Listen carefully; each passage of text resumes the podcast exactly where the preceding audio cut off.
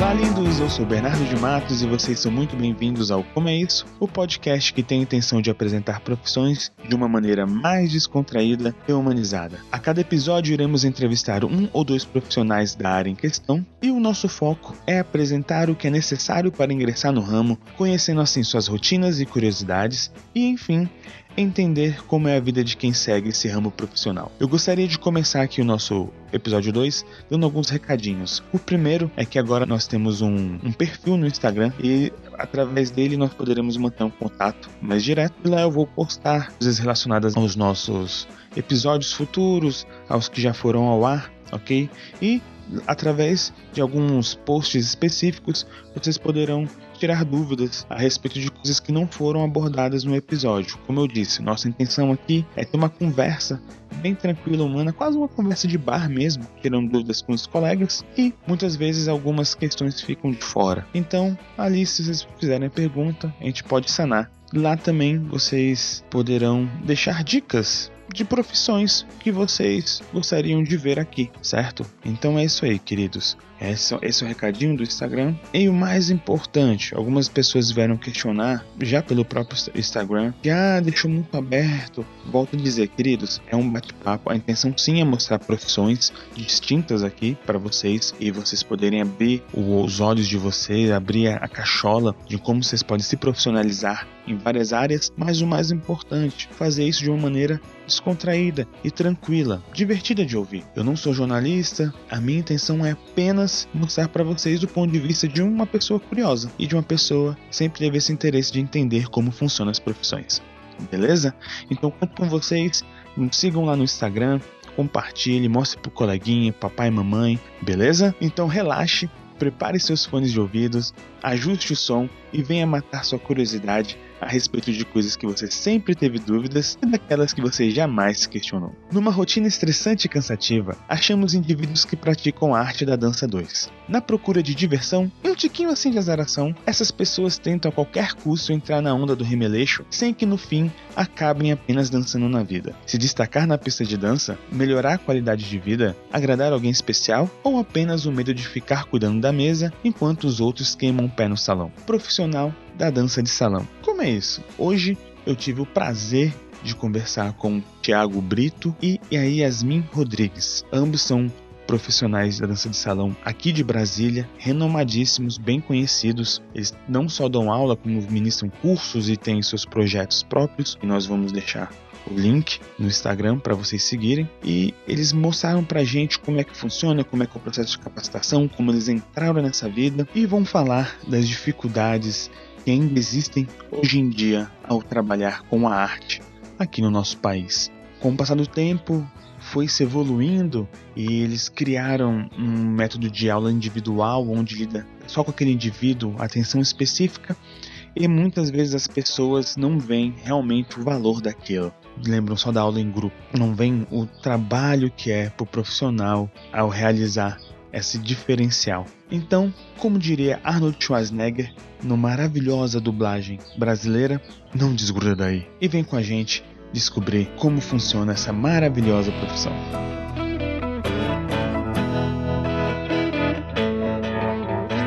Estamos de volta com Como é Isso? O tema de hoje é Profissional das Danças de Salão. E eu estou aqui hoje reunido com dois grandes nomes ícones da dança de salão de Brasília. Estou aqui com Yasmin Rodrigues. Olá! A Yasmin trabalha no ramo com tempo, Yasmin? Cinco anos. Eu dou aula há cinco anos, mas danço há sete. Quantos anos você tem? Eu tenho 23 anos. Hum. Comecei a dançar em 2012. Foi quando eu fiz a minha primeira aula de, de dança de salão. Hum, de lá pra cá as coisas mudaram muito? Sim. É, a minha forma de, de ver o meio da dança antes era só por, por prazer mesmo de dançar. Hoje em dia eu já trato como realmente uma profissão como que eu quero seguir, talvez até o fim aí da, da vida. Até quando o joelho deixar, né? até onde eu vejo no meio da dança é até onde o joelho permitir. Exatamente. Você já. Hoje em dia você dá apenas aulas? Como é que é? É, eu trabalho com aulas particulares de dança de salão a maioria das vezes, mas eu tenho uma parceria num ritmo específico chamado Zuki, né? O intuito é a gente dar aulas em workshops, né? É, congressos com workshops voltados para o mesmo ritmo e crescer a ponto de ser contratado para viajar o mundo e essas coisas. Perfeito. E aqui com a gente também está o Thiago Brito. Olá. Thiago Brito, tudo bem? Seja bem-vindo. Você tem quantos anos, Thiago? Tenho 31. 31 e já tá no ramo da, da, da dança de salão há quanto tempo? 16, 17 anos. Caramba, só um pouquinho, hein? Sim. É o tempo de, uma, de um filho já, né? Sim. Caramba, que legal. E você, assim como Yasmin, você é, dá, dá aulas e o que mais que você faz aí?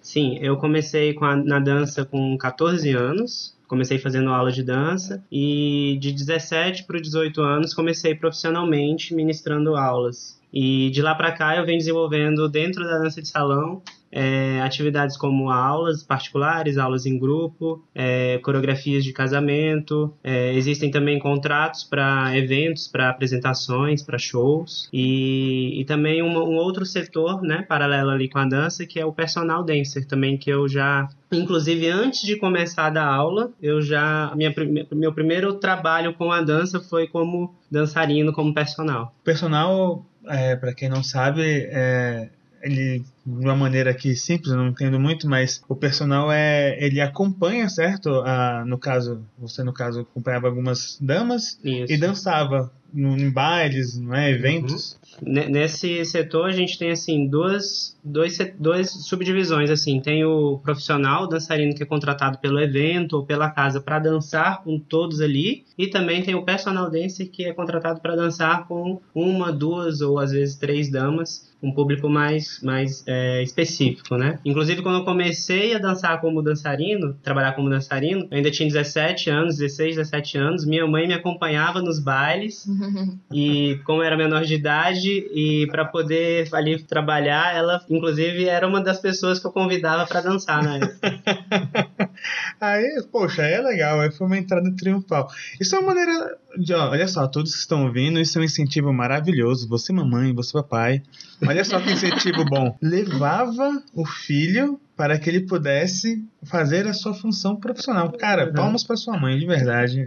Ganhou meu coração. E assim, agora que vocês já estão apresentados, falaram um pouquinho do início de vocês, é, já falaram o tempo que vocês trabalham com isso, né, no ramo. Eu gostaria que vocês contassem um pouquinho mais de, de detalhe, principalmente você, Yasmin, que passou um pouquinho batido. Explica pra gente como é que foi esse início. Foi também assim como o Thiago, seu pai te levava, sua mãe te levava para dançar também? Não, como é que foi? No meu caso, acho que todo mundo lá em casa sempre gostou muito de dançar, né? De- dessa coisa de dança. É, a minha irmã, ela já tinha feito aula de Zouk durante um tempo e uns dois anos depois que ela tinha feito aula, é, abriu uma academia embaixo do nosso prédio. E aí foi quando eu fiz, eu tinha mais uns, eu tinha 16 anos, é. E aí abriu uma academia de, dan- de dança embaixo, do nosso prédio e tinha esse ritmo lá, que a gente já era apaixonada.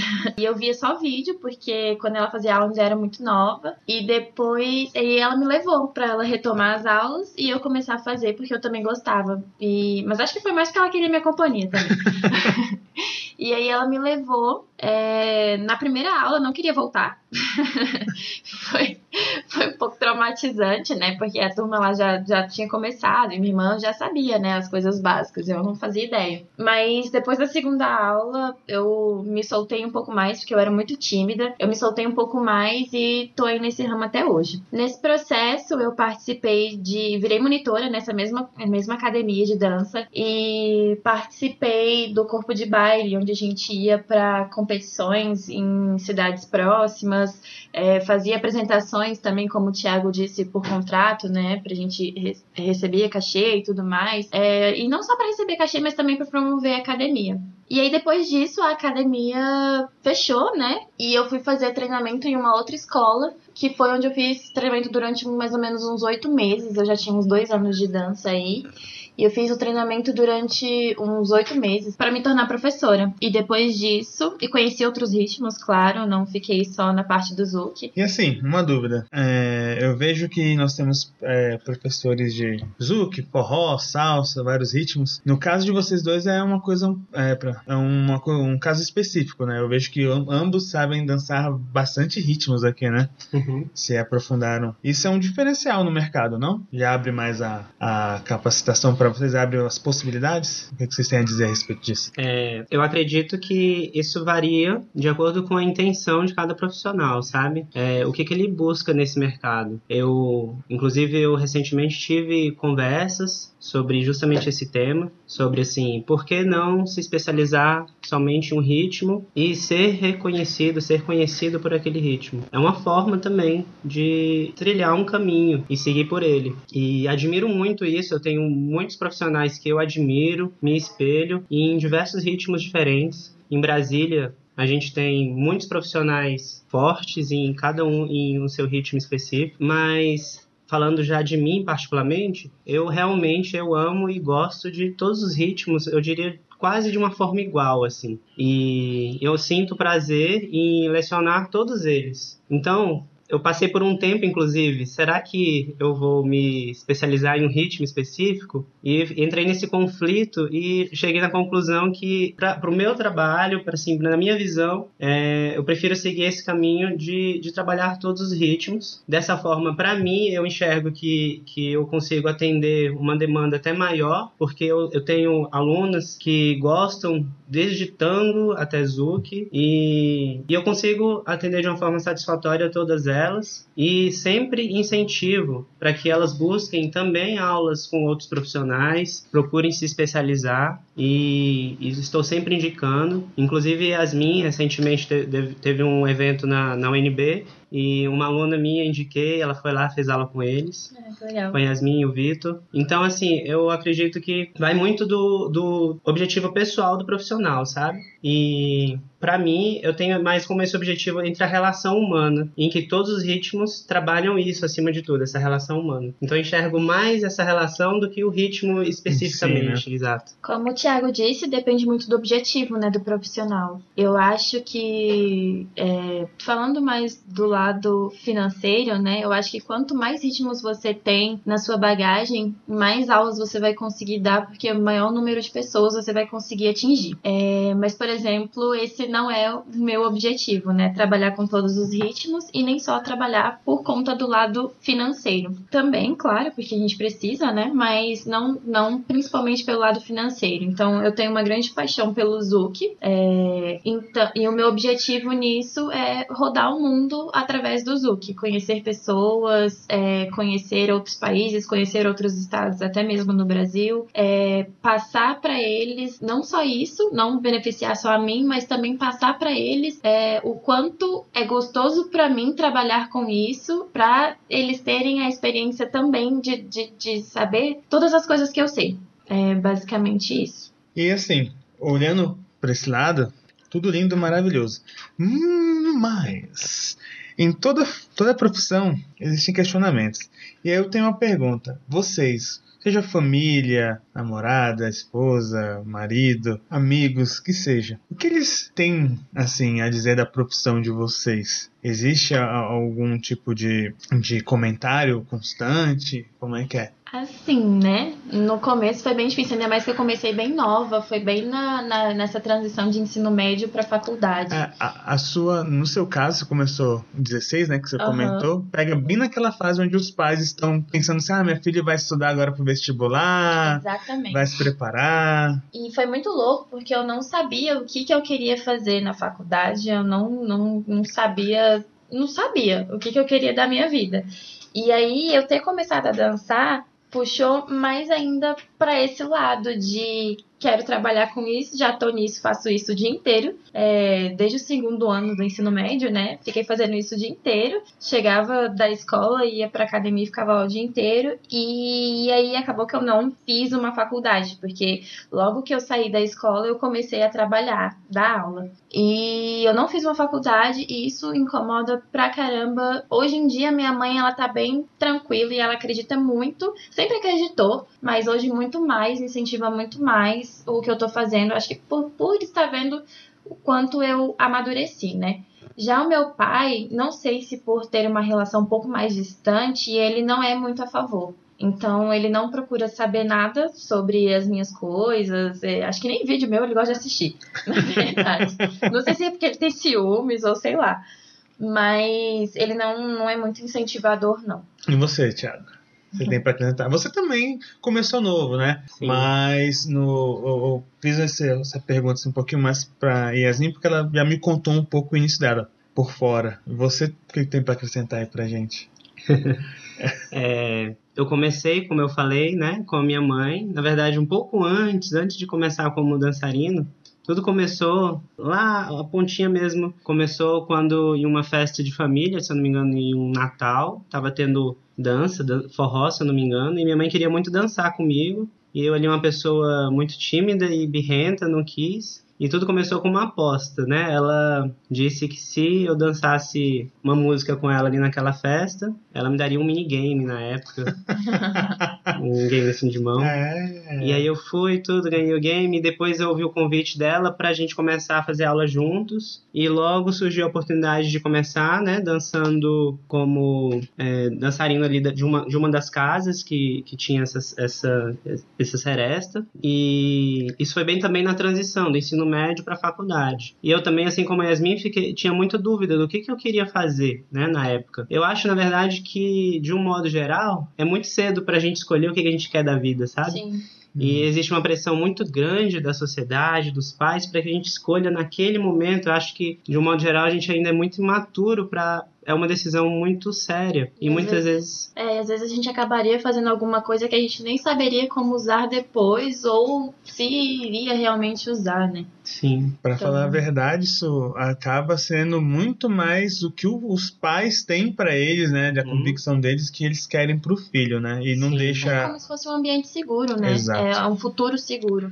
Não é à toa que nós vemos famílias só de médicos, só de Sim. advogados, né? E eu ia falar justamente isso. Meu pai é uma pessoa assim que, que busca muito essa segurança. É um, um- o concurso público seria o melhor caminho, mas na época, como eu estava falando sobre a dúvida do que, que eu queria fazer, eu sempre gostei muito de tecnologia, informática e naquela dúvida eu pensei, busquei ali, pesquisei um pouco e encontrei engenharia mecatrônica, que engloba um pouquinho ali da parte mecânica, a parte de computação, né, robótica. E aquilo me fascinou muito no início, então logo entrei na faculdade, é, exercendo a engenharia mecatrônica, mas aos 17 anos, eu, em uma das casas como dançarino, surgiu um convite de um amigo meu. Ele chegou para mim na época, lembro como hoje, falando assim: Olha, está abrindo uma escola nova, ela é uma franquia americana, a proposta é totalmente diferente do que a gente tem hoje no Brasil, e a gente gosta muito do seu trabalho aqui, a gente gostaria de convidá-lo para fazer uma entrevista lá e ver o que, que você acha. E daí eu fiz essa entrevista, gostei muito da proposta, assim como a Yasmin, passei por meses de treinamento. Nessa própria escola, ela oferece toda uma base de treinamento para formação de professores. Enquanto isso, estava cursando a faculdade, mas então eu fazia faculdade à noite, dava aula durante o dia. Caramba. E eu até diria que foi um processo assim muito é, rápido e cada vez que eu me aprofundava na dança de um modo geral, eu me apaixonava cada vez mais. Talvez hoje eu digo que até a dança me escolheu e eu não escolhi a dança, Eu acho que todo mundo. né? E,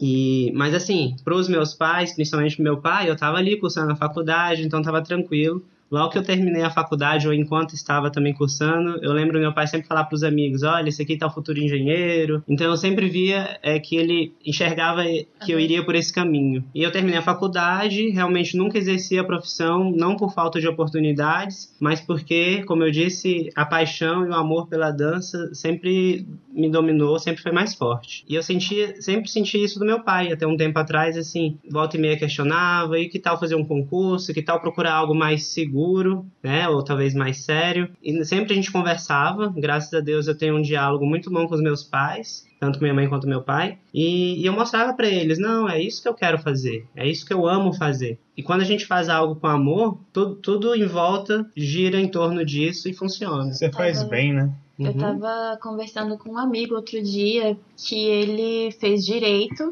e ele tava falando que assim que ele saiu da faculdade, ele passou em três concursos, assumiu um durante o tempo, depois saiu, não quis, é, ficou advogando durante um tempo e hoje largou, não faz mais nada disso, não trabalha, não, não assumiu nenhum mais, não fez outro concurso, não tá advogando mais e começou a empreender porque é o que ele gosta de fazer. E aí ele tava justamente conversando comigo sobre isso, sabe? É, que ele perguntou: Ah, você já fez alguma faculdade? Eu falei, não, ele, ah, deve estar tá achando que eu tô perguntando para dizer para você fazer, né? Mas não, vai e trabalha com o que você gosta. Que é aquela frase clichê, né? Que quando você faz o que ama, é, você prospera muito mais e muito mais feliz, né? É, na verdade, essa questão de ter esse preparo, de sair da, da escola e já entrar na, na faculdade, ainda é uma coisa de uma geração passada. Hoje em dia, Sim. as coisas estão mudando bastante Sim. e eu vejo que uma das barreiras dessa melhoria ainda é a visão de uma outra geração. O que vocês diriam que motivam vocês para continuar nessa área profissional? Porque por tudo que vocês me contaram até agora, é, é uma área bem gostosa, vocês entraram realmente pelo sentimento para de vocês, mas é apenas isso que mantém vocês, já que tem né, inúmeras coisas que pode ser feito no meio da, da né, como profissional da dança de salão. O que, que motiva vocês a permanecer? É, o que me motiva é tentar, é, eu busco sempre transmitir para as pessoas o valor que a dança tem e como ela transformou a minha vida, como os benefícios que ela causou na minha vida e eu procuro mostrar esses benefícios para as pessoas que eu tenho oportunidade. E o que me, realmente me motiva é mostrar e enxergar que esses benefícios acontecem na vida dessas pessoas. E para cada um para cada pessoa, para cada aluno, vai ser um benefício diferente, vai ser um, um, assunto diferente, que vai tocar no que realmente ela precisa. Eu vejo a dança hoje, eu, eu falo de vez em quando, eu vejo a dança como o, um carrinho que, que é o transporte e leva essa pessoa para onde ela quer ir e não o, o destino final, sabe? E então quando eu vejo que ela conseguiu chegar ou está cada vez mais próximo de chegar onde ela, onde ela quer através da dança e eu estou contribuindo de alguma forma para isso, isso realmente é muito gratificante, sabe? O retorno, o reconhecimento disso e toda vez que alguém dá, passa um, um, feedback e mostra pra gente, é realmente muito gratificante e te dá energia para continuar. E é legal porque fazendo isso você tem até uma motivação, você tem esse feedback, você já consegue preparar através dessa experiência para com outros alunos, certo? Sim.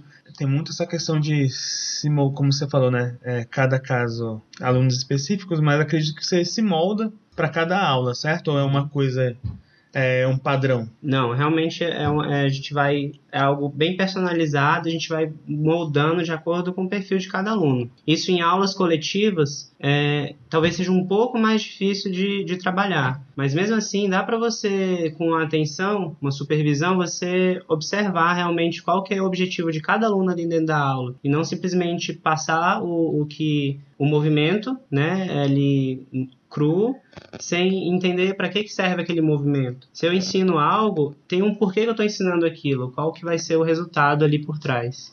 Ou seja, é muito legal isso que você falou, né? É, é um carrinho que vai te levar a um ponto. É, cara, isso é lindo, parabéns. Merecia um, um troféuzinho aí. e você, Yasmin? Ah, sim, é, é essa gratificação que ele falou, né? Quando as pessoas atingem seus objetivos, né? Quando elas vê que você conseguiu passar para alguém aquilo que era conhecimento seu ver que essa pessoa recebeu e ver a alegria dela em ter conseguido atingir aquilo, é, é legal pra caramba também. E receber esse carinho de volta, essa admiração dos alunos ou até de colegas profissionais também é um, um motivador, assim, sabe? Então a gente consegue ver que a gente tá indo pro caminho certo. E toda vez que isso acontece, injeta na gente um, um negócio a mais ali e impulsiona pra gente continuar indo. Qual o processo de capacitação para exercer o trabalho?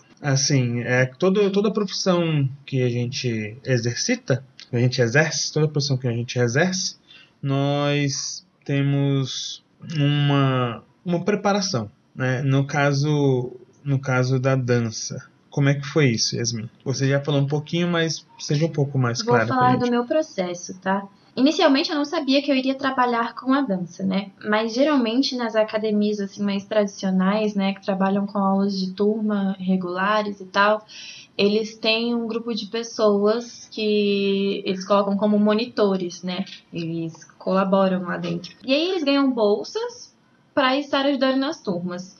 Dentro disso, como eles é como aconteceu comigo, né? Eu era monitor em muitas turmas, então eu tava lá o dia inteiro, tava lá dentro o dia inteiro e aprendendo muitas coisas.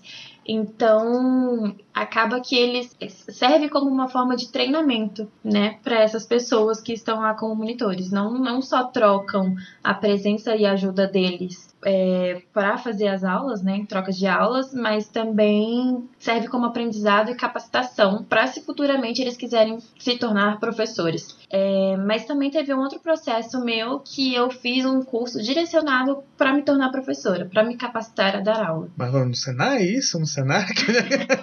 Não.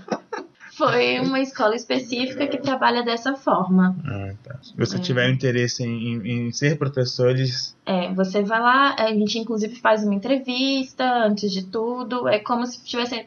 Você está entrando realmente numa empresa, e aí, a partir desse momento que você é contratado, você começa. Você vira. Você vira um trainee, né? Trainee? Trainee. Uhum. Trainee. Você vira um trainee. e aí você faz o. Estagiário. Exatamente. Você se capacita, né? Aprende e a partir do momento que eles veem que você está pronto, você começa a exercer a dar aulas. E o seu processo, Thiago? O meu processo de capacitação também foi semelhante ao da Yasmin. Inclusive, a gente é, trabalhou por muito tempo na mesma empresa, onde existe um, um, processo de treinamento né, totalmente completo, uma metodologia própria, onde a gente aprende tanto a dar aulas particulares, aulas em grupo, a relação entre professor e aluno, como trabalhar toda essa relação e criar um, um, esse, esse vínculo com respeito e, acima de tudo, prosperando ali na, na área de dança. Mas a gente tem, tem também outras, outras metodologias, outras escolas uhum. que trabalham de formas diferentes, como a Yasmin falou, no sistema de monitoria. Inclusive, muitos desses monitores, além das participações, como a Yasmin falou, é, das aulas né, da escola em si, eles têm também aulas específicas para eles. Um dos diretores do. Os diretores dos monitores, né, eles fazem essas aulas somente para, os, para eles onde é trabalhado também muito de tudo isso, dessa relação. Então, o que eu vejo e o que eu sugiro é que o profissional que busca, né, busca trabalhar na área, procure um suporte de algo maior e esse apoio. Existem diversas formas. Tem hoje, inclusive, cursos de graduação em dança não especificamente em danças de salão, mas é inclusive um caminho. Eu conheço muitos colegas e amigos profissionais que são formados em, na graduação de, de dança é, e também cursos específicos de aperfeiçoamento. Não é só porque a, o profissional já dá aula que pronto, já está resolvido e não precisa mais se aperfeiçoar. É, além de tudo, né, a gente, tá, a gente tem que lembrar que a gente está mexendo com o corpo de alguém e até com o nosso próprio corpo. E para isso a gente tem que tomar muito cuidado. E essa faculdade, né, o curso curso que o Thiago está falando é, ensina muito não só sobre dançar, mas sobre anatomia. Anatomia, exatamente. Sim. E essas coisas. Então, independente da, do tipo de formação que você fizer é, dentro de alguma academia voltado para dança específica em relação a movimentações e como passar essas movimentações, eu acho que também tem que acontecer um estudo por fora é, para esse tipo de entendimento. Pois é, então se você um dia estiver procurando, quiser adentrar, procure realmente alguém que saiba o que está fazendo. Procure lugar que saiba o que está fazendo. Não vai no Zé da Esquina, uhum. aprende dois passos de lambatian e achar que tá, tá abalando, não, tá? Por favor. Como o Bernardo falou, né? Nosso joelho ele tem um limite. Quanto mais a gente cuidar dele, mais tempo a gente consegue dançar. Sim, e é comum, tanto como em outras profissões, a gente tem profissionais e profissionais. A gente vê, é comum, é, a pessoa começa a dar aula, a atuar na área, sem ter realmente conhecimento do, da importância de tudo isso que em volta, que está em volta, não só ensinar um passo ali, um passinho numa aula, um passinho na outra aula, mas tudo que, que está em volta disso. E isso, no caso, é o que eu poderia dizer de um mau uso da verdade do, da profissão, certo? Porque se a pessoa não teve uma boa capacitação, ela vai passar de uma maneira, é, desculpa a palavra, tá? Meio cagada para os alunos e os alunos vão levar isso, vai, vai ser um problema pro físico deles. E não só isso, se essa pessoa que não tem capacitação está fazendo errado e ela for passar para frente a profissão, você consegue imaginar um dentista passando para frente, extrair um siso sem colocar anestesia. Então, assim. Se fosse só isso, né? Esse problema. Mas vocês concordam comigo que seriam realmente um, um mau uso? Um... Exatamente. É como eu falei, né? A gente tem que lembrar que a gente está lidando com o corpo de alguém. Quantas pessoas a gente não vê por aí com a lombar saindo machucada de Sim. eventos de dança, de bailes, ou de uma única dança, cervical, dependendo do ritmo que a pessoa estiver dançando joelho, como a gente já citou mais de uma vez. Então, esse tipo de cuidado é muito importante, esse tipo de conhecimento, né, do profissional. É, e não só isso, é, até por estética mesmo, se a pessoa não tiver conhecimento, um bom conhecimento na dança, para ele mesmo, imagine para passar para frente, sabe? Então, e aí é o que o Bernardo falou, vai criando alunos que exercem aquilo pior ainda e vira um uma aglomeração de pessoas que não sabem como executar aquilo direito. Agora uma pergunta, a gente, tudo bem, a gente está falando da formação, capacitação, mas deixa eu adentrar aqui para um lado um pouquinho mais para tentar compreender.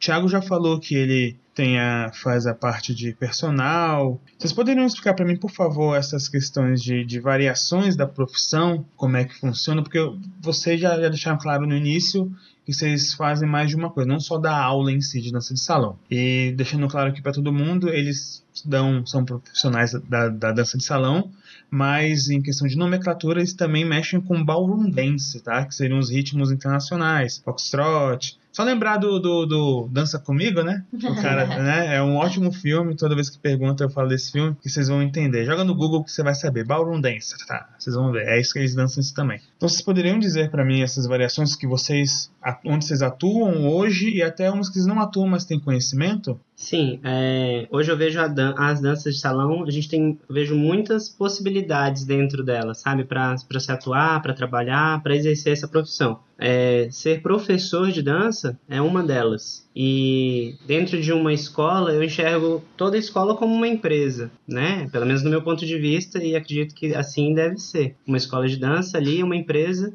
e dentro dessa escola precisa sim de um responsável para pelos professores, um responsável para, para administrar todas as os alunos, a, como é que anda a movimentação nas turmas. Então, eu tive a oportunidade de dentro dessa empresa onde eu trabalhei por muitos anos, encontrar ali diferentes ramos, desde supervisor, conselheiro, gerente, treinador, e tive a oportunidade de ver por um ângulo diferente, não só ali como de professor. E isso foi gratificante e enriqueceu muito também, né, o, a minha visão dentro da dança. E aí eu vejo também, assim, por exemplo, um outro campo específico que é coreografias de casamento, que é, uma, que é algo que, que eu amo fazer. Você faz daquelas que o pessoal dura 10 minutos, que começa tocando um tango e termina com o pessoal dando tira Viraliza no YouTube. É, né? tem, de, tem de todos os tipos. Eu sempre converso com com os noivos, procuro saber o que, que eles estão buscando, uhum. o que, que eles imaginam, qual dança, se é algo mais tradicional ou se é uma mistura entre dois ou três ritmos. E é algo que realmente amo fazer porque eu, essa parte, assim como outros também, eu dou aula junto com a minha esposa. Então, uhum. participar junto com ela do processo de criação das coreografias e participar da, do, do processo de ensinar mesmo e sentir ali aquela energia que eles estão passando no momento, eu sinto que isso traz, assim como tudo, né, na, na parte da dança, traz de volta pra gente aquele sentimento, aquela emoção, e eu vejo uma troca ali muito, muito é, gratificante. É aquilo que você falou, né, antes de ter um bom preparo, é, saber trabalhar o objetivo da que aquela pessoa quer, né? Sim. Isso é importante. Caramba, que legal. Então, ou seja, não é só chegar, ah, não, eu quero dançar o Dirty Dance. Aí você vai botar a mesma coreografia, não dá, né? Você tem que não. fazer dentro dos é limites. É algo personalizado. Eu procuro, eu faço a primeira aula, eu faço uma aula geral para conhecer o aluno e saber o que, que ele está buscando e os limites mesmo que ele tem. A gente encontra noivos de todos os tipos. E olha que legal, isso entra na capacitação do profissional. Um profissional que não é capacitado não consegue enxergar, enxergar tudo forma. isso, exato. Abre o YouTube, né? Abre o YouTube é, exatamente. isso. Pega uma coreografia pronta, como eu já vi muitas vezes, e, e, copia e cola, sabe? E às vezes o aluno não, não, não consegue fazer aquilo, ainda mais coreografia de casamento, uhum. que geralmente as pessoas procuram a gente nunca dançaram na vida. Isso. Então, Uhum.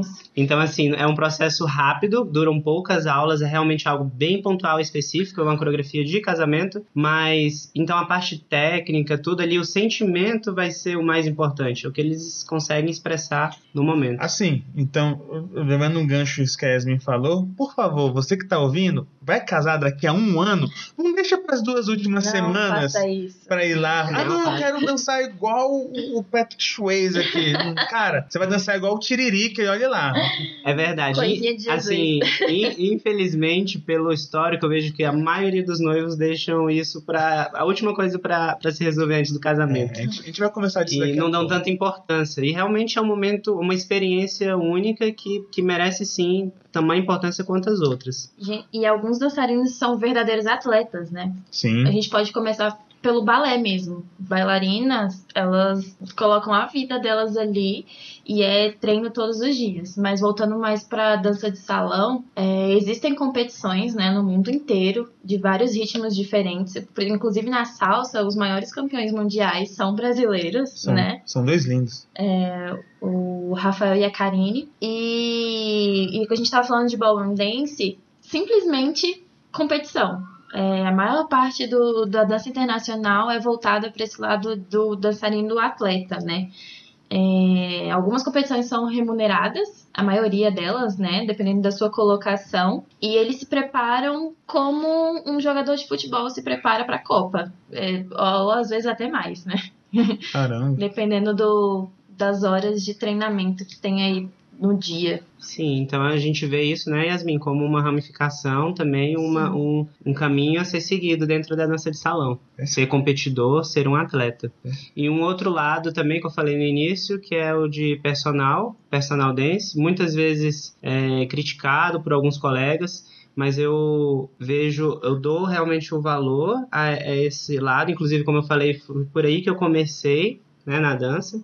E eu vejo o quanto que isso é, é gratificante e é importante para as pessoas que a gente está prestando ali esse serviço. E olha que legal, hoje em dia já temos muitos profissionais que trabalham com marketing, marketing Digital. marketing digital. Você tá na multinível, pelo amor, você Não. não fale isso. marketing digital. Então a gente tem, já temos vários youtubers e pessoas assim. na- A importância de você entrar e aderir no mercado atual. Isso é importante para qualquer ramo, né? E assim, uma pergunta agora um pouquinho mais pessoal para vocês. É, em questão pessoal, né? Socialmente falando assim, a profissão, que tipo de portas ela abre para você? O que, que, é- que já aconteceu com vocês que vocês assim julgam que foi, pô, isso foi bem legal, foi muito bom? Comigo, é, eu sempre fui muito tímida. Depois que eu comecei a dançar, eu só tenho melhorado cada vez mais. Então, a partir disso, todos os meus amigos, eles são da dança. As pessoas é, mais próximas a mim hoje em dia são todas no meio da dança, né? Mais chegados, assim. Sem contar que eu conheço pessoas de todos os estados, por exemplo, do Brasil. Até pessoas que moram em outros países. Eu já tive contato porque a gente acaba viajando muito, né? E querendo ou não, mesmo pensando mundialmente, é um público pequeno, então não é difícil de você conhecer várias pessoas e encontrar essas várias pessoas com frequência mesmo morando longe, porque querendo, as pessoas não conhecem, mas a gente tem muito evento de dança, só no nosso país tem muito evento de dança, todo todo todo mês pelo menos tá rolando um, evento grande, né, que reúne por volta de 500, de 200 pessoas pra cima, sabe? E isso é uma experiência muito boa, né, Yasmin? Poder viajar, muitas vezes seja estudando para fazer um curso fora e aperfeiçoar, ou seja, trabalho, Sim. mas com o nosso- objetivo é principal que é a dança. E é Exato. muito louco, porque quando a gente entra nesse mundo, vira, não sei pro Thiago, mas pra mim é minha profissão, é meu hobby, Uhum. é onde eu me estresso, é onde eu relaxo e, e aí a gente fica meio que preso nesse mundo, porque é viciante. Caramba, que coisa, gente. Eu não sabia que era assim, não. E assim, agora um, papo um pouquinho começando a ficar mais sério aqui, tá? Quais são as dificuldades para exercer a, a profissão? Assim, realmente, hoje em dia eu, eu vejo que muitas nomenclaturas estão sendo adaptadas para a geração atual, modos de dar aula, eu já vejo é, aulas ministradas por duas mulheres por dois homens, e isso é muito legal de se ver, ver que as coisas estão evoluindo, porque antigamente a gente tinha muito aquela visão de que tem que ser um homem e uma mulher, ah, o cavaleiro e a dama, né?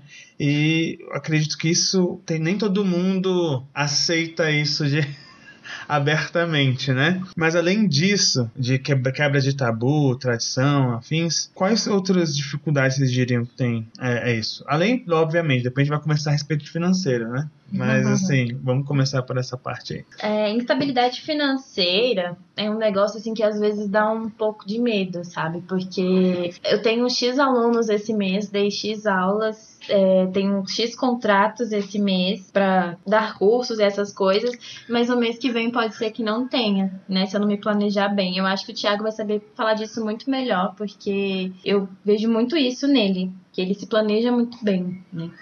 É, sobre isso que a Yasmin falou, igual a gente falou no início, sobre uhum. existe uma cobrança muito grande do, do né, dos adolescentes saindo da faculdade, da escola para a faculdade, mas, por exemplo, uma coisa que existe um déficit muito grande no país de um modo geral é a educação financeira. E como você vai lidar com isso? E na dança não é diferente. E, né? e, na dança não é diferente, assim como em tantas outras profissões. A dança é uma área ali do profissional liberal e existe essa sazonalidade, né? Tem momentos que a gente vai ter um retorno maior, tem momentos que a gente vai ter um retorno menor. Então, como que a gente vai administrar isso e, e planejar isso? Então, é muito importante, inclusive, é por isso que eu digo assim, é, ser, é capacitar para na, na, área de profissional da dança vai muito além de ensinar ali um passo. É, tem tudo isso em volta, inclusive educação financeira. Como que eu vou lidar com essa parte, é, né? E administrar. A gente, tem, a gente não tem nosso salário fechado, é, por exemplo, um concurso. Dependente se você trabalhou muito ou pouco naquele mês, você ou, vai. Ou não trabalhou, né?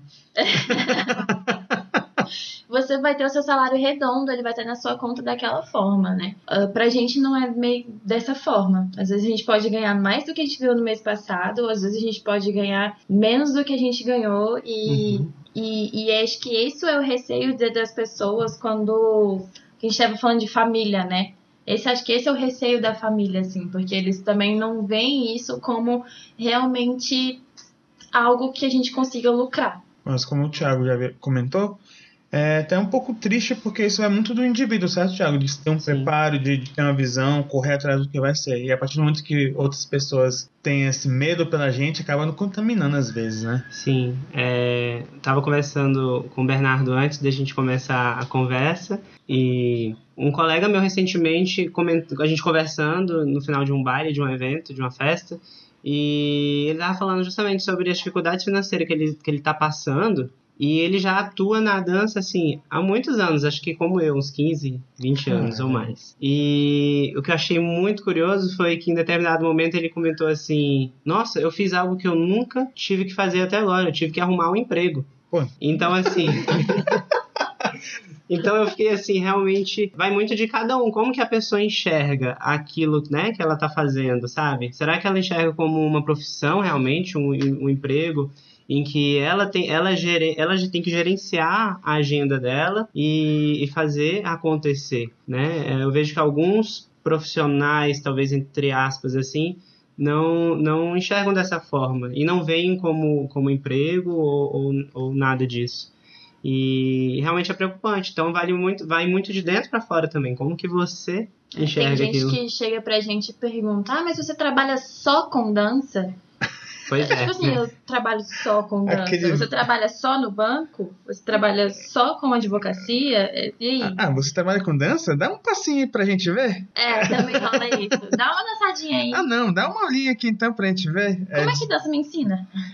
É, isso aí é um, é, são, infelizmente, são preconceitos que ainda atingem a, a sociedade, né? Ainda mais com quem mexe com arte no geral. Sim é, tem que lidar com isso, mais no nosso país. E outra dificuldade, assim, que eu vejo, que a gente precisa ter realmente um preparo, é a questão do cansaço físico, cansaço mental e cansaço emocional. Eu acho que está tudo atrelado e a gente precisa ter ciência desses, desses três pontos e se fortalecer para eles. Eu digo, no meu caso, eu já eu pratico e amo e faço musculação há muito tempo e entendo da importância que, que isso tem para minha profissão. Assim, eu me lembrei agora de uma situação há muitos anos, eu e um grupo de amigos a gente se reuniu e alugou um, um, uma quadra para jogar futebol. E eu, eu me lembro que eu só joguei uma única vez e eu falei, eu não posso fazer isso. Porque se eu tiver uma lesão aqui, como que eu vou trabalhar amanhã? Eu fiz uma aula de Muay Thai segunda-feira, há cinco dias atrás. Nossa E minha Senhora. panturrilha está distendida. Caramba, isso- Então são assim certos cuidados que a gente não pode ter o privilégio, né, de, de, de arriscar. Tem que ter realmente esse cuidado. Então da parte física, eu procuro e, e me cuido, cuido muito da alimentação, exercício, né, além da dança, mas é a parte de fortalecimento muscular para que o joelho dure por mais tempo e todas as articulações funcionem direitinho. Na parte emocional, às vezes é pesado, porque a gente tem uma relação muito próxima com os alunos Muito direto. muito direta, como o Yasmin falou, e os, e os alunos confiam muito na gente. E a gente também tem que ter esse preparo, como a gente vai lidar com essas situações, com eventuais problemas. E não só dos alunos pra gente, né? Que a gente tem que se blindar e Sim. não deixar. Falando de energia, assim, né? Uhum. Não deixar, por exemplo, o aluno chega muito mal na aula. Aquilo muitas vezes pode passar pra gente se a gente não saber como lidar.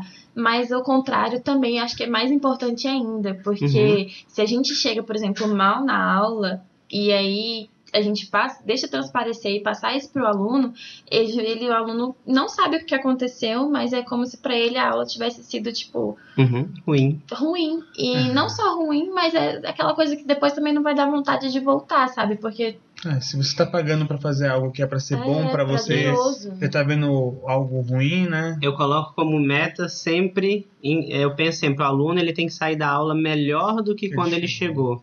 E eu busco sempre atingir isso. Deixar bem claro, o que eu tô falando é que todo mundo. Aqui todo mundo tem direito de se sentir mal, é normal, é a vida. Mas o que eu tô querendo dizer e apontar é que se você, como profissional, qualquer coisa que você faça, você tem que fazer aquilo bem ou premeditado. Se você não tá legal, se blinde, se trabalhe pra Isso. dar o seu Busque melhor. né? formas, existem né, N formas de, de trabalhar isso daí. Caramba, que legal. Uma perguntinha aí, é, voltando é, que eu fiz no início, é o ponto do. Ah, vamos conversar a respeito do. Eu perguntei antes a questão de- das nomenclaturas, né? Porque eu fiquei sabendo que ainda rola muito problema com machismo aí na dança. Tá? Gente, não estou falando, não tô militante aqui, tá? Não é Bernardo militante nem nada, mas é realmente atrelar ao público que a gente tem, correto? Assim, como o Bernardo falou, durante muito tempo a dança de salão foi uma coisa taxada em homem e mulher, cavalheiro e dama. Hoje em dia a gente até muda as nomenclaturas, né? A gente chama de condutor e conduzido. Leader and follower, né? Como lá fora já chamam assim desde sempre, né? Aqui no Brasil que a gente está começando a colocar isso agora, é justamente para tirar essa taxação de que só homem pode conduzir na dança de salão, né? Só homem pode conduzir e só mulher só pode ser conduzida. Eu como professora e acho que o, o Thiago também, né? Se eu, tô, se eu tenho que ensinar alguma coisa para um homem, eu tenho que aprender como é que ele faz. E o Thiago, se ele tem que ensinar uma coisa para mulher, ele tem que aprender como ela faz. E hoje eu tenho prazer em dançar como condutora. Se eu estou dançando como condutora, não faz sentido nenhum, né? Eu ser chamada de cavalheiro. Porque eu sou uma mulher. É, cavalheira. Tem gente que fala damalheira.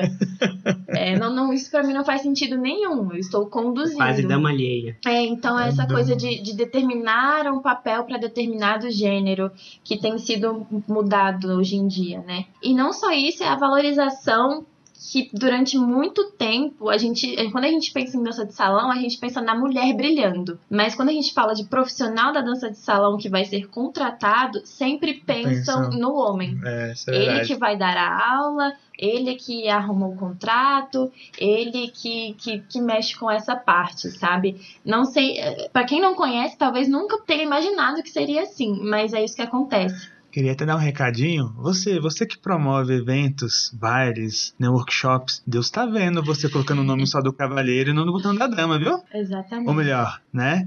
Ah, vai ter aula com o Thiago Brito e parceira. Parceira. Ué, Yasmin vai entrar onde? Ah, vai dançar com ele. Não, não seja essa pessoa. Exatamente. Durante, durante muito tempo, não só os contratantes colocavam dessa forma, eram os próprios professores, né? Homens que colocavam dessa forma. E, e hoje em dia está sendo mudado, muito legal, mas ainda acontece. É, aconteceu comigo. Há uma Oh, semana atrás dessa gravação. e Deu fogo do sono. Sim, botei fogo no parquinho. Mas aconteceu comigo de, de eu estava sendo contratada como meu parceiro, mas a contratação estava sendo totalmente direta a ele e não a mim. Então, toda vez que a contratante vinha falar de alguma coisa era sempre com o meu parceiro. Então ela nunca me passava informação de nada. Se tivemos um problema durante o evento, justamente porque eu não tinha informação sobre o evento, porque ela não tinha me passado e achava que o meu parceiro ele tinha a obrigação de me passar, sendo que ela estava contratando a dupla e não uma pessoa. Então, e isso acontece não só com mulheres, é sempre, por exemplo, é com quem a pessoa achar que é o mais achar realmente que é o mais forte assim da dupla, né? Porque tem mulheres que davam aula sozinha e começam a treinar um homem para dar aula junto com elas. Ou seja, elas têm mais poder ali naquele momento e aí também só é citada a mulher essa mulher específica. Mas a maioria das vezes acontece sendo a mulher, o homem, a pessoa predominante na dupla. E eu acho isso muito errado, porque tem que tratar como dupla. Se é como dupla, contratar, é, tratar diretamente com a dupla e não com uma pessoa representando só, sabe? Então, acaba. E isso é muito louco, porque era uma mulher também, e ela tem parceria com uma mulher. E ter acontecido isso comigo, eu fiquei bem revoltada, assim, sabe? É aquela coisa que a gente ouve falar, mas nunca passou pela coisa. Eu compreendo, e só um detalhe, gente, não quer dizer. É, você tem que dar com um negócio, fechar um contrato, tudo bem, você vai procurar alguém, tem gente que tem, é, como, você, como diz, um agente, né, para arrumar tudo, mas quando não tem, pergunta, só pergunta, fecha só com você, fecha com quem? Não dá problema, porque às vezes temos que também ser honestos. Às vezes tem gente que faz coisa por, por nubice, por não, não ter noção, né? Mas uhum. nesse caso eu sei que não foi. É. E não só isso, mas também ainda tem professor homem, né, por aí que ainda diz que o papel da mulher é brilhar e ser bonita e só seguir. A gente não tem que pensar.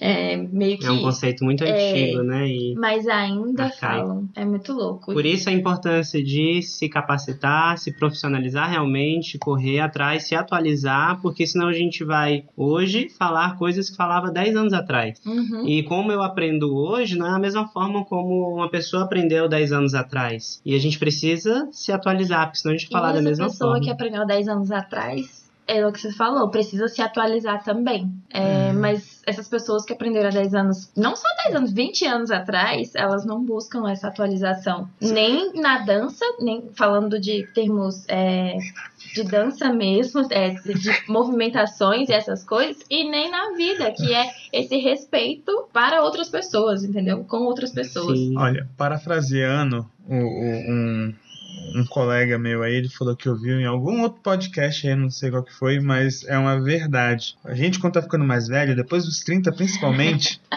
a gente tá pegando carona nesse mundo, ok? A gente já viveu, a gente já foi no nosso auge, então a gente tem que se moldar para o que está acontecendo agora, porque senão o mundo te dá uma, dá uma freada, tu vai É, tu cai no chão e já era. Então, por favor, sempre vamos evoluir. E amigo, se você não, você vê, ah não, eu sou mesmo dos meus 15 anos, tem algo tá errado. muito errado com você. Aquele tem uma prática entrar, de, entrar na zona de conforto, né? Uhum. Muitas vezes o profissional já, já atingiu um patamar ali e acha que aquela é a verdade absoluta. E é muito louco. E não se atualiza. Porque a pessoa quer moldar as outras pessoas que estão buscando coisas, as coisas novas ao padrão dele. E isso não só na dança, na vida, né? As pessoas são assim na vida. Ah, e agora, aproveitando aí que estamos na good vibe total, é... muito good vibe. Já que a gente está falando muito disso, eu queria ter uma noção aqui com vocês. Vocês, nesse momento, vocês pensam em trocar de profissão? Agora? Isso já passou pela minha cabeça muitas vezes, nesses momentos de dificuldade que a gente citou. Uhum. Dificuldade, de, de, de, descrença às vezes, né? É, sim, mas cada. É, como a gente falou lá no começo, que é muitas coisas às vezes por nossos próprios alunos ou colegas, quando a gente sente retorno, é, motiva a gente a continuar. E como é uma paixão que a gente tem, a gente cria amor por isso, então não, não eu penso, hoje eu penso, não, eu não abandonaria, eu continuaria com meus objetivos e as minhas metas dentro dessa profissão. Eu, assim, mudar de profissão, realmente eu nunca pensei em mudar. Já aconteceu em algum, algumas vezes ao longo, de, ao longo desses anos, momentos em que eu estava um pouco mais desanimado, um pouco mais desestimulado, desestimulado, mas isso é um, um ciclo, a gente uhum. corre atrás e, e, começa a ter realmente foco novamente para poder ir para dar a é. volta por cima. Eu acho que isso é em qualquer profissão, né? Acho que todo mundo passa por esse. Às vezes. Às Altos vezes, e baixos, é, né? Sim, por motivos diferentes, mas. Motivos diferentes. E é uma dica, inclusive, que eu dou para os alunos. É, é, comum, ao longo do tempo, você que faz aula já há muito tempo, sentir em algum, algum período ali um, um desânimo, vontade de parar, Estagnação. estagnar. Mas eu digo, continue, é, né, trabalhe, faça, busque é, profissionais qualificados que você vai, essa motivação vai voltar. Aproveitando já isso aí, aqui é agora good vibe, galera, só subindo. o que vocês poderiam dizer realmente enquanto como a profissão de vocês impactou a vida, né? O que vocês aprenderam assim com a profissão de vocês, o que, que ajudou, o que, que você ah, aprendi na minha profissão aqui, e tô levando isso para minha vida pessoal. eu falo para vocês, eu hoje em dia eu sou a pessoa mais sorridente. Quem me conhece há muito tempo sabe que eu era uma pessoa um pouco mais ranzinza. Hoje em dia eu sou uma pessoa bem mais tranquila. Verdade. é, já conheço o Bernardo, Bernardo há algum tempo já. Mas assim, a dança e tudo que veio junto com ela, realmente, de um modo geral, só veio a somar e agregar na minha vida. O que, eu, eu digo às vezes, o que eu aprendo com os alunos, às vezes, para mim, é maior do que o que eu ensino para eles. É, é, mais forte, porque é, vem toda a experiência de, de vida dessas outras pessoas e a forma como elas enxergam o mundo, e tudo isso vai acrescentando e, e agregando a minha forma de enxergar. E eu trago isso para dentro de casa, eu converso muito com a minha esposa sobre o, o que eu aprendo e como isso vai sendo é, moldado. Lidar com diferentes tipos de pessoas traz esse tipo de experiência, né? Diferentes experiências, diferentes conhecimentos. Mudar, mudar a minha vida assim, eu nem sei dizer, porque eu comecei nessa transição ali da adolescência pra fase adulta e eu só tô com 23, né? Então. Velho. Então, eu nem sei dizer o que mudou, mas é como o Thiago disse, agrega muita coisa é, por estar lidando diretamente com pessoas. É. E assim, conversei com outro profissional e ele, ele me contou que uma das experiências é, mais impactantes dele foi quando ele perdeu, ele dava aula para uma aluna e essa aluna já era uma senhorinha, ela veio a falecer. E foi um impacto muito grande, porque ele aprendeu, aprendeu muita coisa com ela, né? Uhum. Assim, no sentido realmente, você está dando uma pessoa, como a gente conversou, né? Você absorve. Que tipo de experiência vocês têm, seja positiva ou negativa com o aluno? Porque esse mesmo, esse mesmo professor, ele comentou comigo que teve um, um, uma dessas alunas que foi altamente desrespeitosa com ele já, já em aula. Essa mesmo não, uma outra aluna foi desrespeitosa com ele em aula, a ponto de ofender a família, sabe? Perder a linha mesmo. E eu quero saber para vocês, como é que é. Porque isso é importante saber o que a gente está aberto a lidar na, dentro da profissão. Está uhum. lidando com gente, quer lidar com coisa fácil, vai lidar com, com um animal que é melhor, né? Existe alguma experiência positiva ou negativa que vocês gostariam de, de falar, mas aberto em qualquer tipo de assunto, tá? Mas de, de cunho de cunho pessoal aí para vocês. Eu acredito que a relação entre aluno e professor é uma linha muito estreita e a gente precisa estar sempre ciente disso e tomar cuidado para que lado que a gente está, né, indo por essa, nessa linha. É comum, acredito eu que seja comum, muitas vezes o aluno confundir as coisas e ir por um lado que não é o lado mais saudável, sabe? Confundir e criar sentimentos ali que muitas vezes não é recíproco e, e acaba criando uma ilusão que muitas vezes gera uma situação de desconforto talvez, não sei no caso da Yasmin como professora, como que se, se, já aconteceu e como que ela lida, né, em situações assim. Com... Comigo, comigo confesso que nunca aconteceu, mas eu sei de pessoas que já passaram por situações constrangedoras, do tipo estar trabalhando é, levou o aluno para o evento, estava trabalhando, e a pessoa já era casada e o aluno se declarar no meio do evento, sabe? Nossa, que climão, meu Deus! E é um negócio muito louco porque estavam viajando, estavam fora do país, então assim, levou o aluno para o evento fora do país e não tinha como que é resolver a situação lá? Deixar o aluno lá embora? não tem como. Então, Aqui assim, sua é, é, e no nosso treinamento a gente aprende a lidar com esse tipo de situação, mas mesmo assim é, é um, são momentos assim difíceis, sabem? Uhum. É, Essa, essa questão. É, Caramba, eu tô imaginando isso, eu fico com uma vergonha alheia cabulosa aqui agora, de verdade. sim, sim. Então, né, também como no lado, no meu lado, como na minha parte de profissão como personal dancer, é uma relação muito próxima. A gente passa ali momentos em eventos com as nossas, alguns chamam de contratantes. Eu normalmente saio com as minhas alunas e é importante a gente colo colocar na posição como professor, como é, um treinador ali para proporcionar a melhor experiência dançante, né? E lógico, tem o lado da companhia, sim, mas acho que o diálogo é muito importante para que não não crie uma situação confusa no meio desse cenário e muitas vezes desagradável para os dois lados. E assim, é, como você mesmo está falando, você sabe muito com suas alunas, então ela já te conhece, já deixou Já claro como é que funciona. Existe né? todo um respeito por trás que eu sempre priorizo bastante. E aí um tema, uma situação também que pode e normalmente acontece muito, muitas vezes eu saio com a minha esposa, eu saio para curtir em bailes, em eventos. Normalmente eu encontro alunos, alunas, alunos nesses eventos. E isso parte de mim, tá? Eu vejo que não, não vejo nenhum problema em conversar, dar uma atenção, lógico, e- porque eu sou, eu sei de profissionais que às vezes tratam até a pessoa como um estranho ali, finge que nem viu e, e acho que a pessoa é, merece sim uma, uma atenção mínima que seja, um cumprimento, uma dança, mesmo que não seja a trabalho, mas eu acho saudável manter né, essa relação, porque querendo ou não, mesmo que a pessoa te veja em um ambiente é, fora do trabalho, ela, ela, o seu vínculo é como professor e tudo, então ela enxerga, ela tem um respeito por você e é interessante que você retribua esse respeito, né, com Sim. ela e não tratando como diferença e simplesmente fingindo que ela nem tá ali. Mas muitas vezes, por exemplo, eu não trabalho como personal. E muitas vezes acontece de alunos acharem que a gente. Eu falei lá no começo da conversa, né, que, que a dança também era meu hobby. Então eu saio pra dançar como um hobby também meu.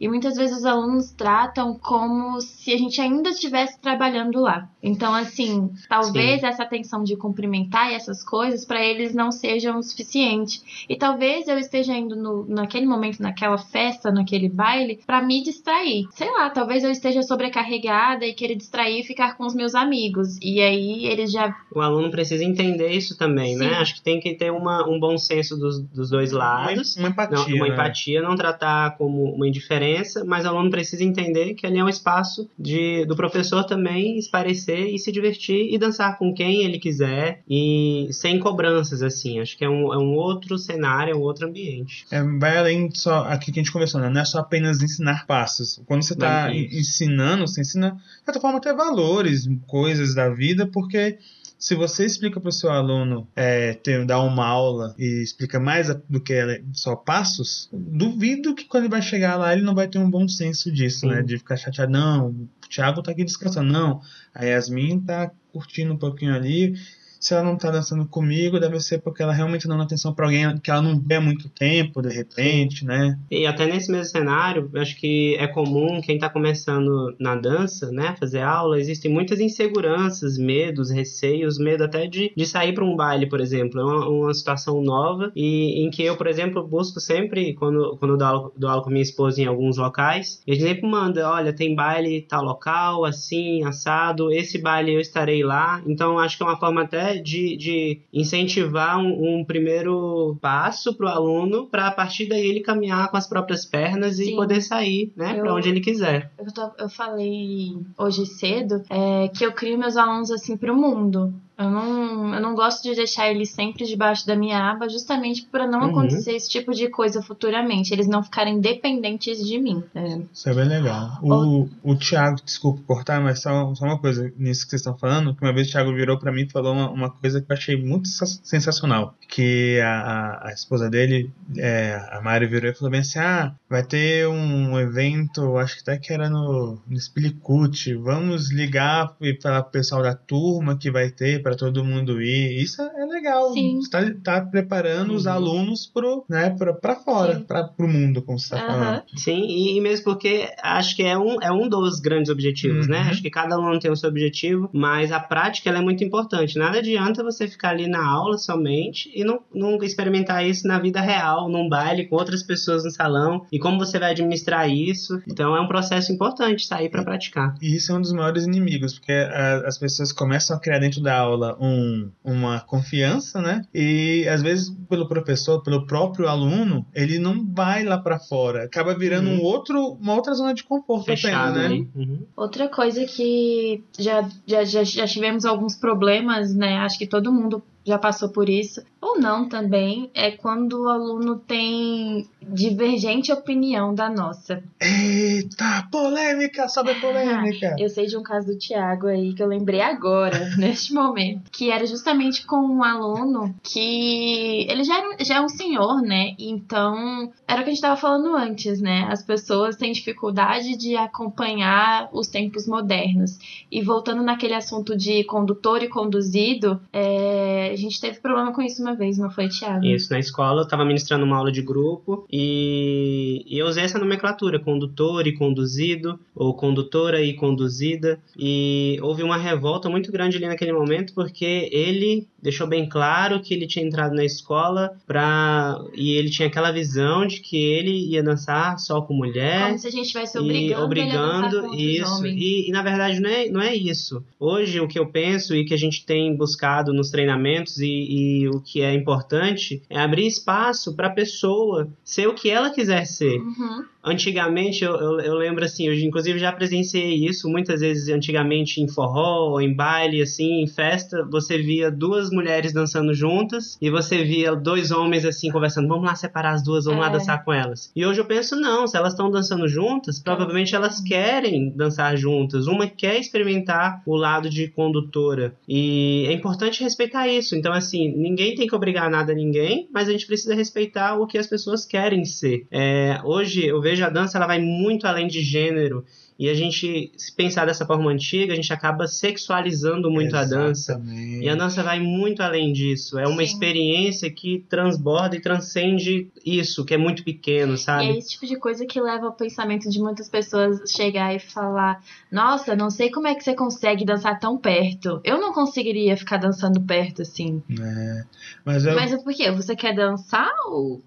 Mas é o que acontece. Tem um outro colega que ela, ela comentou, um tempo atrás isso, né? Conhecido aí, que falou que a dança é uma troca de energia. Sim. Uhum, né? Então você tem que estar aberto. E obviamente você- eu entendo que você não vai trocar energia com qualquer um. Uhum. Mas você também tem que estar aberto a, a- a se propor a, a, Sim, a, a o que fazer, aquela né? pessoa tem a propor pra você, o que você quer propor pra ela. Independente de Sim. sexo, gênero e. E essas E coisas. assim, tudo isso eu entendo que no caso com, com esse senhor foi, foi um mal entendido, porque é como a gente falou, né? Outra geração, outro modo de ver as coisas, e em momento algum foi isso que foi não, nesse isso, cunho, não né? foi nada desrespeitoso e a, a proposta é justamente deixar cada um ser o que quiser. Uhum.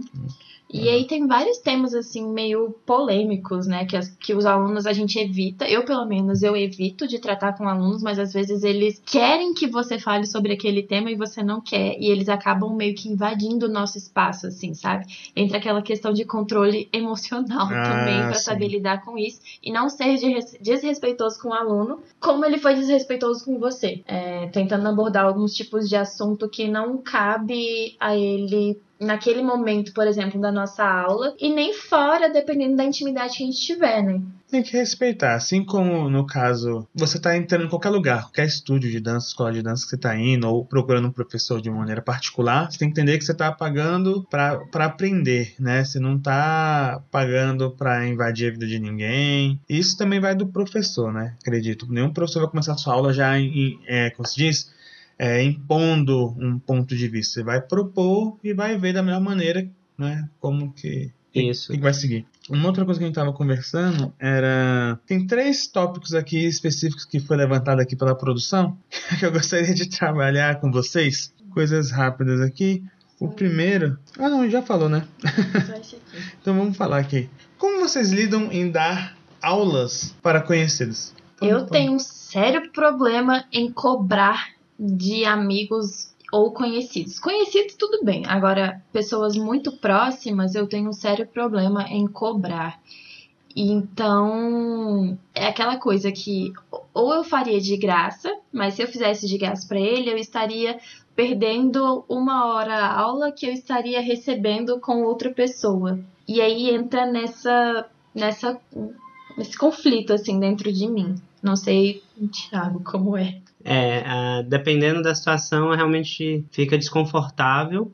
É importante que a outra pessoa entenda, valorize o seu trabalho, porque se cair num dos primeiros assuntos, né, do, do preconceito ou desvalorização e achar que não tem importância nenhuma, ela não vai querer é, pagar ou, enfim, e aí entra numa situação realmente constrangedora que às vezes é preferível não, não não passar por ela. E tem outro ponto também, né? Porque geralmente se for uma pessoa muito próxima, uma vez eu tentei dar aula para minha irmã.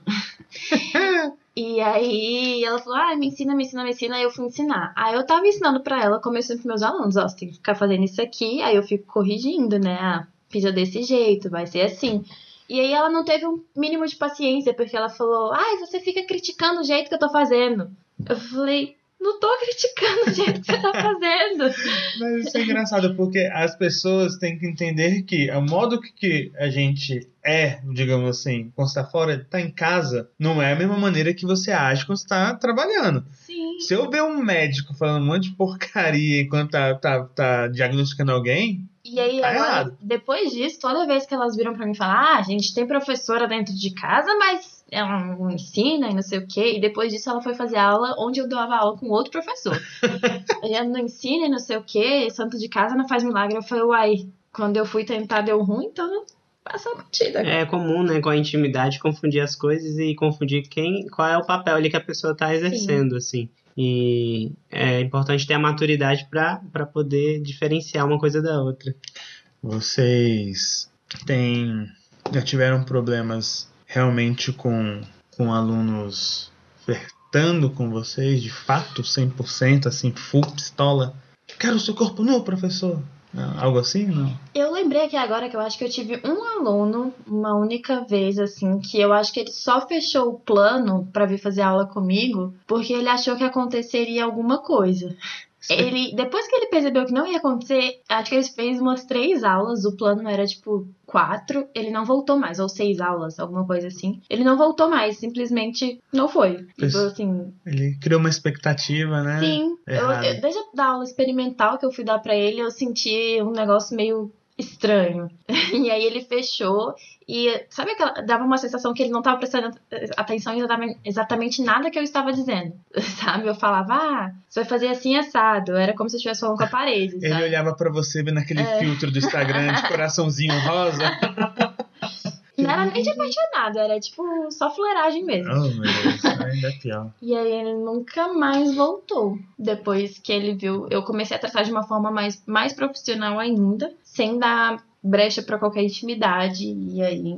Sim, é, com certeza. É uma, como eu falei agora cedo, mais cedo, é uma linha muito estreita e a relação é muito próxima entre os alunos. A gente né, encontra, como a Yasmin falou também, é, as mesmas pessoas.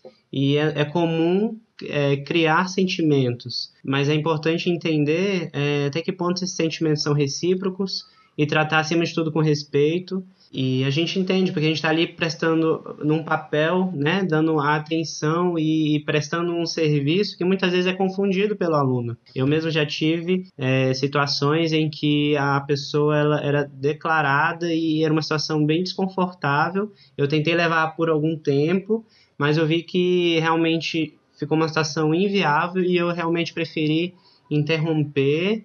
É, fiquei lisonjeado pelo sentimento que a pessoa sentia, mas que não estava mais saudável ali aquele momento, aquela, aquela situação, aquela aula, e preferi realmente indicar outro profissional para continuar trabalhando com ela. É, a gente tem que saber é, a hora certa de parar, qualquer Sim. coisa que seja, né? É, estamos chegando aqui na, na conclusão e eu queria só tirar uma dúvida com vocês é quanto ao futuro do mercado. É, o que, que vocês acham? Vocês acham que ainda tem muito crescimento na área? A área está tá estagnada? Que- co- como é que é a, a situação atual e o que, que vocês acham e, e sentem que vem por aí? Como a gente falou muitas vezes aqui do- durante né, o, o podcast, é uma área que a gente tem desenvolvido, é amadurecido, né? Então eu acho que cada ano, assim, cada cada dois anos, pelo menos, que passa, a gente descobre coisas novas na dança. Dentro de um ritmo específico ou ou de modo geral, assim, sabe? Que nem essa coisa de, de, de gênero, igual a gente estava falando. Então, eu acho que é um amadurecimento constante e, e é um, um, uma coisa que, por exemplo, falando uma.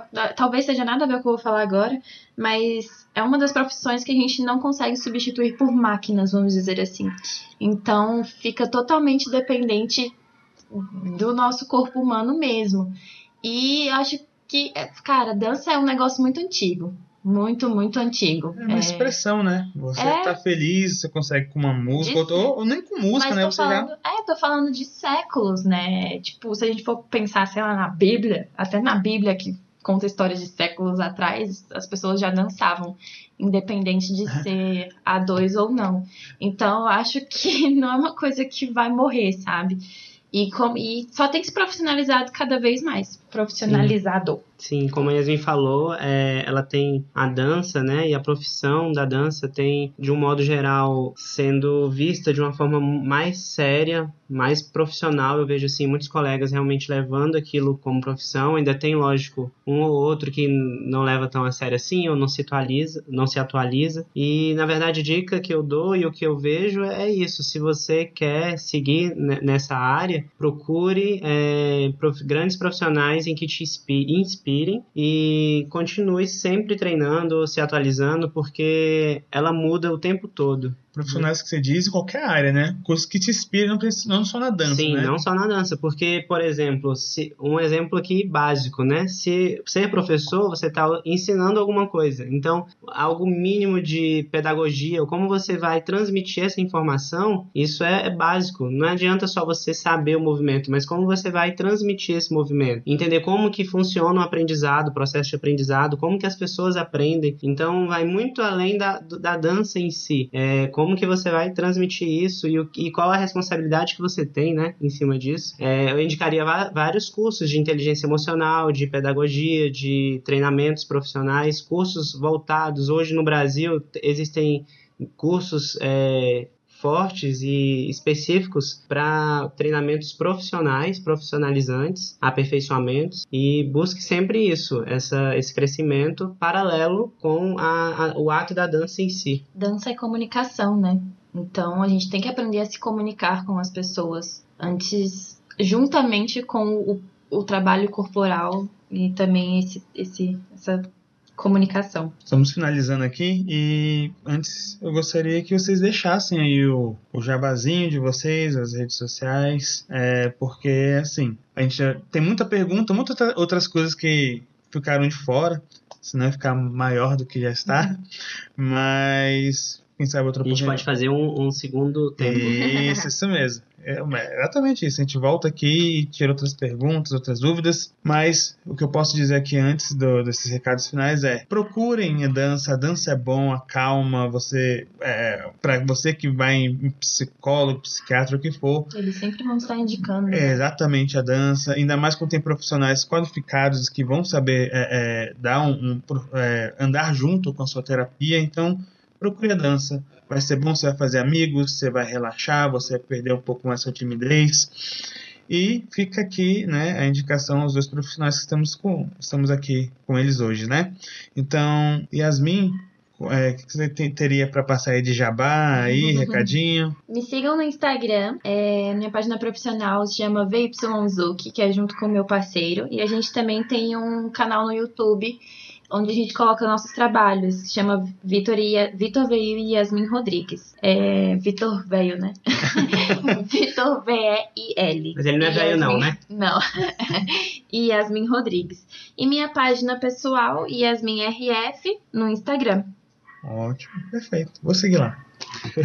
é você, Thiago. Sim, e eu gostaria de dar uma dica. Se você busca algo diferente, transformando na sua vida, procure a dança, a dança, especificamente a dança de salão, porque assim como as outras danças solo, danças urbanas, que também tem muito a agregar, mas eu vejo a dança de salão um diferencial ali ímpar, que é a relação entre o outro, social. o social. Você aprende, como a Esmia falou, a se comunicar é se relacionar com o outro e pesquisas mostram, né, que quanto mais relação você tem e, e afetiva e fortes relações e positivas, você tende a viver muito aí. Então, realmente a, a dança transforma. Se você está começando e não sabe o que, que você está fazendo na dança ou o que, que a dança tem para te oferecer, primeiro procure. Ele, a dança tem muitos benefícios com certeza um deles vai, vai atender o, o que você está buscando, né? É, no meu caso lá atrás, eu demorei para entender, na verdade, depois de muito tempo de, de é, trabalhando na área, eu fui, fui entender que lá atrás a minha necessidade era trabalhar com a timidez. E hoje eu consigo,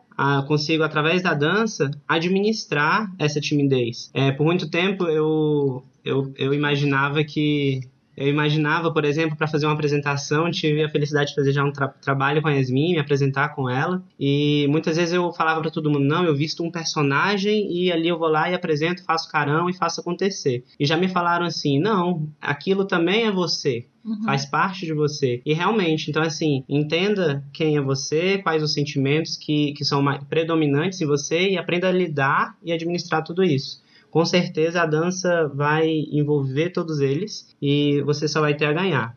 Se você quiser mais informações, me procure. Eu tenho no, um canal no, no YouTube e também no, um perfil no Instagram, Eleve Sua Dança. Eu e minha esposa Mariana e meus colegas e parceiros Gabriel Sales e Ana Santiago, também a gente faz parte desse projeto que, na verdade, ele se propõe, como eu comentei aqui, é, levar muito mais do que a dança em si, mas tudo que está em volta dela, toda a parte emocional e tudo que ela tem para agregar. Eu acho que com certeza uma coisa não está é, separada da outra, elas caminham juntas. Muitas vezes a gente dá importância mais para um lado e esquece do outro. E eu entendo hoje que é importante caminhar dos dois lados juntos. Então é isso. Perfeito. Queridos, agradeço já a presença dos dois. Não, só que dança, além de comunicação, é vida também. É, isso, isso é verdade. Então aqui fica aqui o meu agradecimento aos dois. Muito obrigado pela participação. Espero vê-los novamente aqui no podcast. Um abraço a todos. Nos vemos na próxima edição. Até mais. Até mais.